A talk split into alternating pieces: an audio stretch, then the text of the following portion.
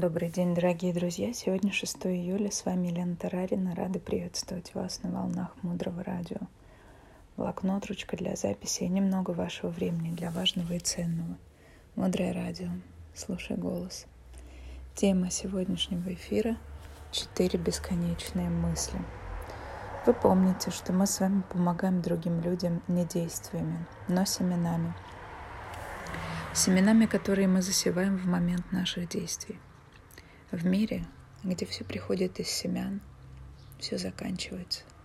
Заканчиваются наши отношения, бизнесы, заканчивается наша молодость, заканчиваются наши силы, заканчивается наша способность воспринимать, запоминать, думать, двигаться, все заканчивается. Почему все заканчивается? Потому что семена заканчиваются. Раскрывается энергетический сгусток, открывает нам какую-то картинку в нашей реальности. И эта картинка заканчивается. И все. Все закончилось, все свернулось. Больше этого нет. Почему у Будды этого не происходит? Почему причины, которые создаются Буддой, не сворачиваются, не иссякают? Потому что объект, по отношению к которому Будда действует, он бесконечный. Будда уже не создает карму. Закон причины и следствия работает там точно так же. Но кармы этой, с которой мы вынуждены жить, у Будды нет. Будда свободен от кармы, потому что все его действия направлены на бесконечный объект. Кто такой бесконечный объект? Это все живые существа. И нам учителя говорят, что вам мешает начать практиковать то же самое, что делает Будда. Есть технологический технологии засева бесконечных семян. И это путь обрести бодхичиту желания.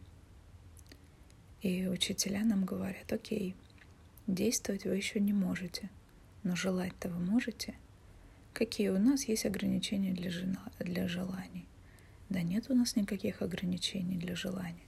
Желать мы можем все что угодно. Так надо нам использовать. Использовать это. Первая бесконечная мысль гласит, пусть все живые существа будут свободны от привязанности к близким и ненависти к чужим. Вторая истина гласит, пусть все живые существа будут счастливы. Пусть все живые существа будут свободны от любого страдания. Вообще от страдания. Это третья истина. И четвертая истина. Пусть все живые существа никогда не будут отделены от бесконечного наслаждения – или абсолютного счастья. Это одно и то же. У нас здесь есть четыре состояния. Первое — это состояние майтри. То есть в первом состоянии, в первом своем желании мы даем всем живым существам все, что можно дать, и все, что нельзя дать, чтобы они были абсолютно счастливы. Без всякой выгоды для себя мы это делаем. То есть ничего не ожидая взамен. Мы просто даем счастье даем материальное благо, даем здоровье, все что угодно. Мы желаем, чтобы у них это было. Мы желаем, мы хотим, чтобы у них это было. Мы даем это в мыслях. Второе состояние — это коруна, или переводится как сострадание. Это наше желание забрать все страдания, страдания нынешние и то страдание, которое может быть через некоторое время. То есть забрать страдания в этот момент и создать сострадание. Третья бесконечная мысль наполнена состоянием мудита. Эти слова на санскрите. Это состояние мудита, когда мы хотим, чтобы все живые существа были абсолютно счастливы. И четвертое состояние — это упекша, чтобы это абсолютное счастье было абсолютно у всех, без различия. Также озвучен тибетском.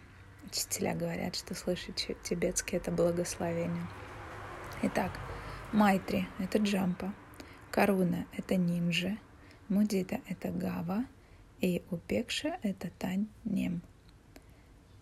Таким образом, сегодня мы поговорили о практике четырех бесконечных мыслей, изучили, что бесконечным объектом являются все живые существа и любовь к ним, узнали, как благодаря этой практике можно создать семена, которые не иссякают и не заканчиваются. Дальше глубже оставайтесь с нами на волнах Мудрого Радио — Мудрое радио. Жить на глубине. С вами была Елена Тарадина. До встречи в эфире.